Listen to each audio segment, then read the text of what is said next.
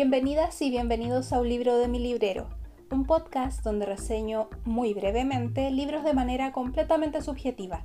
Mi nombre es Amanda y los invito a escuchar la reseña de un libro de mi librero. En esta ocasión reseñaré un libro que al parecer era muy famoso pero yo no conocía. ¿Sueñan los androides con ovejas eléctricas? del autor Philip K. Dick.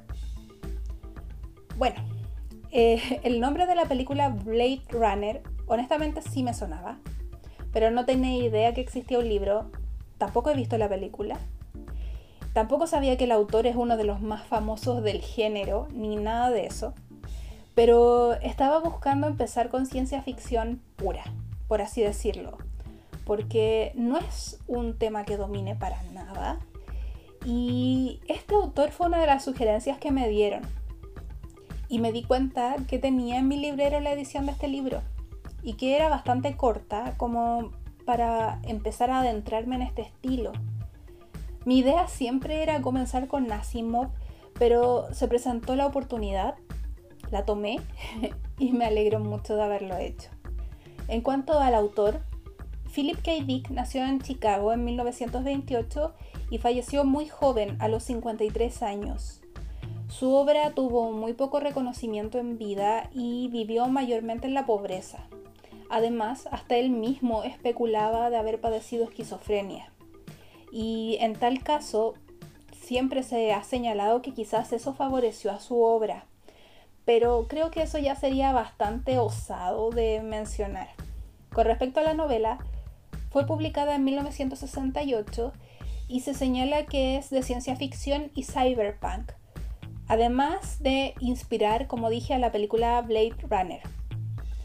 La edición que yo leí era más o menos de los años 80 y tenía un poco más de 200 páginas, por lo que considero también que es un tamaño bastante amigable para adentrarse a un género.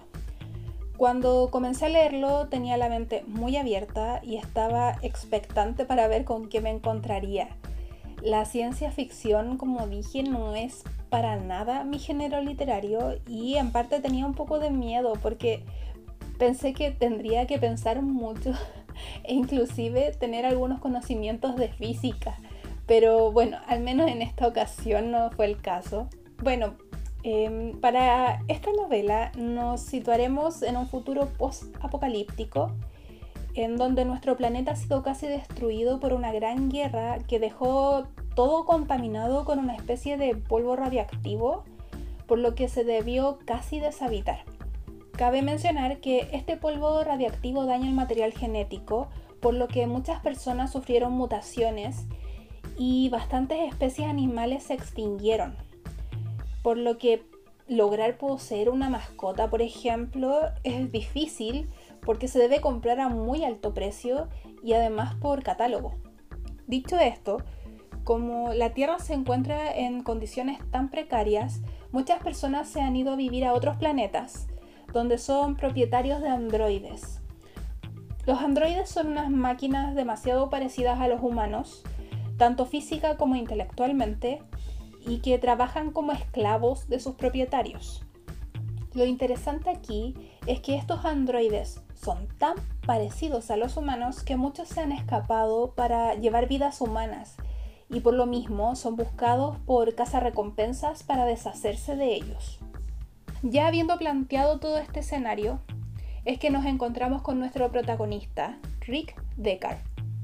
Él es un excelente cazador de androides, por lo que se dedica a atrapar a los androides más avanzados, o sea, los que más parecen humanos.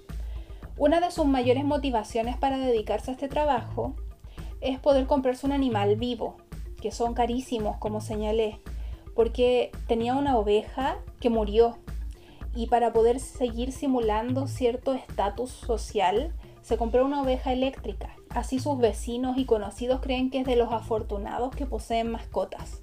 La verdad es que es un libro súper interesante porque claro, yo no soy muy estudiosa de este tema, pero imaginaba autos voladores como en la película del quinto elemento pero creo que en este caso esos detalles pasan a quedar a un lado y se vuelve más importante la idea que Rick, nuestro protagonista, y nosotros nos vamos planteando a través del libro. ¿Qué nos hace humanos? porque él, como parte de su trabajo, debe hacer una serie de preguntas y mediciones para diferenciar androides de humanos, pero los androides son cada vez más similares a los humanos. Y además de esta agradable inquietud que va surgiendo también eh, durante todo el libro, em, hay mucha acción detrás porque no es fácil atrapar androides. Entonces no es solo un libro para pensar o, o que nos presente inquietudes, sino que además tiene mucha acción. De vez en cuando, mientras leía cómo Rick hacía sus cuestionarios, pues, eh, para, por ejemplo, ver la empatía de los androides, pero estos androides cada vez están más especializados y, se, y sus respuestas son más similares a las que diríamos nosotros los humanos. Bueno, durante los interrogatorios de Rick, yo me preguntaba cuál era la necesidad de detener a estos androides, porque muchos no le hacían mal a nadie y si creamos robots casi idénticos a los humanos, con emociones, con nuestros cuerpos, ¿por qué no los consideraríamos humanos? Yo estudié biología y claro, puedo decir rápidamente qué nos hace humanos, pero me hacía pensar en este libro en el ¿qué importa? O ¿para qué los creamos si no los dejamos ser? O sea, para tener esclavos sin irnos a la ilegalidad. O peor, la gran inquietud de a qué le tememos. Bueno, todas esas preguntas me hice mientras también vivía la intensa drama detrás, así que fue un libro que disfruté muchísimo porque de verdad en 200 páginas había un montón de inquietudes que además el mismo protagonista se iba haciendo, entonces era como un juego entre sus ideas y las mías durante la lectura y fue genial, yo lo encontré un libro muy bueno, si bien es una novela que me sería un poco difícil recomendársela a alguna persona en particular porque es lo único que conozco en ciencia ficción. Sí creo que es una, un tipo de ciencia ficción humanista y filosófica porque nos hará pensar mucho en nosotros mismos como especie. Además que solo son 200 páginas. De esta manera yo termino el episodio de hoy feliz porque es un libro de un género que conocí con este libro y me encantó. Y como siempre les recuerdo que tendrán un episodio cada semana para reseñarles aquí un libro de mi librero. Hasta la próxima.